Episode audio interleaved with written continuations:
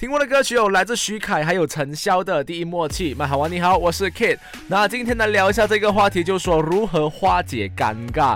其实有很多时候，比如说跟一些陌生人啊，或者是啊你喜欢的人，或者是一些没有很熟悉的朋友呢，就你跟他们聊天的时候会有一些尴尬的问题，有没有？那今天就来聊一下如何化解尴尬啦。那第一个呢，不管怎么样，就算你脸红都好啦，你也要定，就是不可以慌啦，你一定要呃逼自己镇定。啊，第二个呢，就是啊，竟然都尴尬了啦，有没有？那么就勇于的向这个尴尬挑战呐，再给他尴尬到底就对了。那最后一个呢，我觉得就是扎手板萌啦，就是有点啊，你睇我唔到，你睇我唔到，类似这一种啊感觉啦。OK，就是自我催眠。可是呢，这个方法是最厚脸皮的一种。